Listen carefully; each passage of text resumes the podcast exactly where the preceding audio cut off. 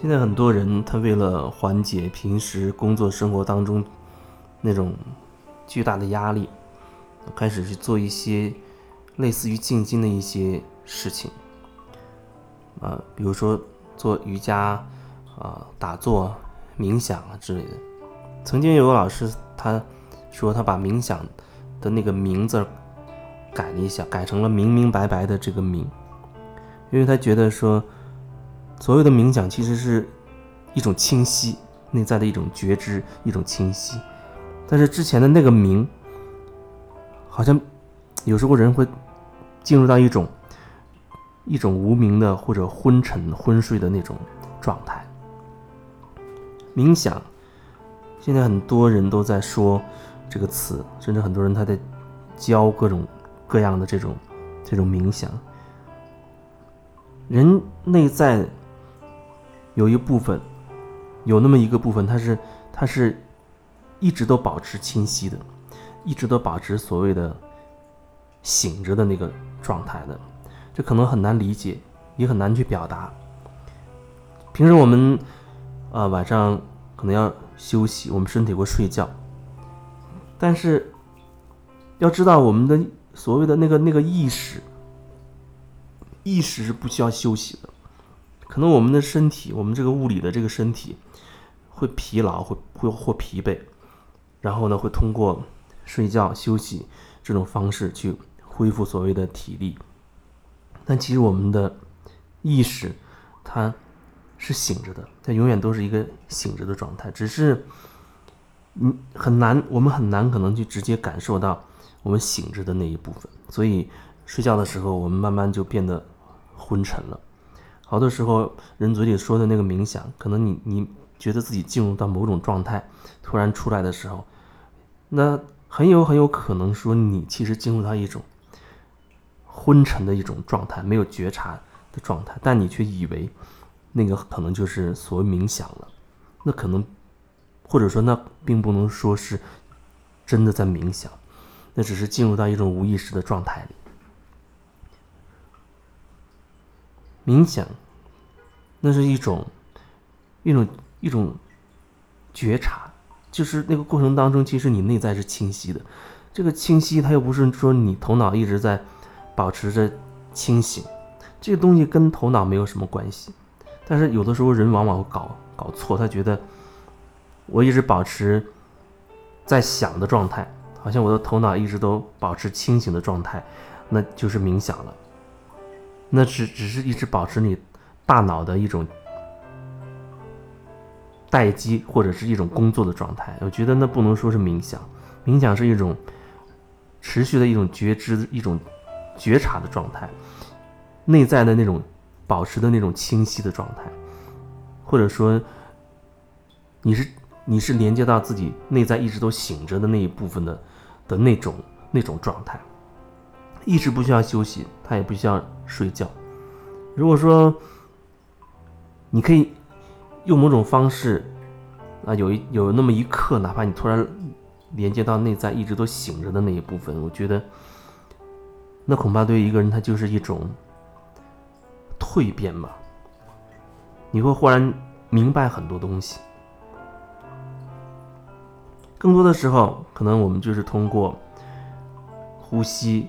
感受、觉察我们的呼吸，然后调整身体啊，或者说引导自己身体能够慢慢的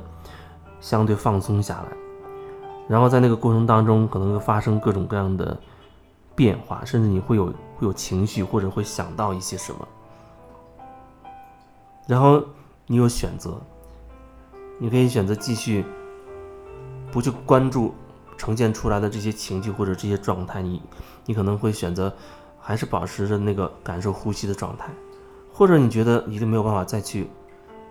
保持所谓的稳定，因为已经不稳定了。那那时候你可能会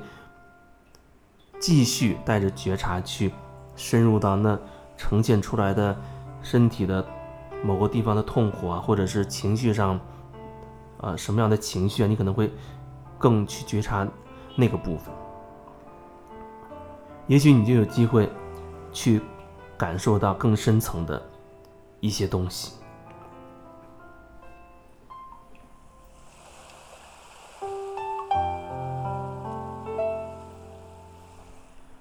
人被很厚重的各种各样的意识所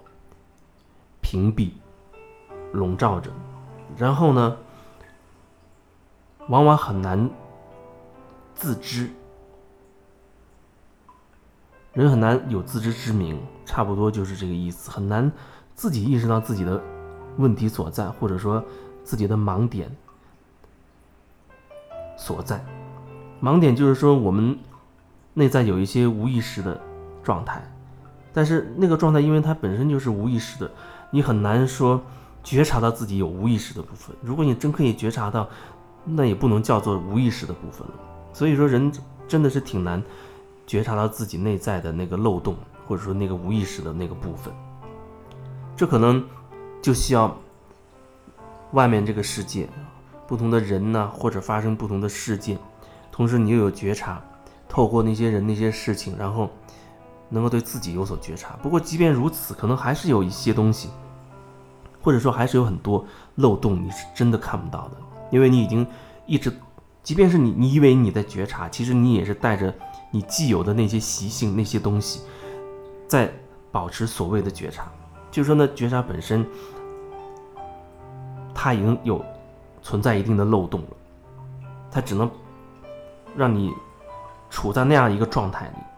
而没有办法说更深一层的去领悟更深刻的那个东西。这就是为什么人跟人之间的交流或者互动，它确实是挺重要的。不仅通过跟别人交流接触的过程中，可以觉察自己，觉察自己内在各种各样的状态、各种各种变化、各各种意识上的局限，有时候。真的可以听到别人对自己说或者做一些什么，让自己突然有一种顿悟的感觉，忽然醒悟到，你可能会忽然一下子意识到，哎，原来还可以这样。因为之前可能我们意识的盲点里没有那个那个区域的，你会一直都觉得这样是正常的，那样是正常的。可是当忽然遇到一个对你而言比较特殊的人，他。对你做了什么或者说了什么的时候，你会忽然领悟到，哦，原来还有另外一种可能。而之前，在那一或者说在那一刻，你就意识到之前的自己是有是有限制、是有局限的，一下子好像被点破了一个东西，你会一瞬间会领悟到很多东西。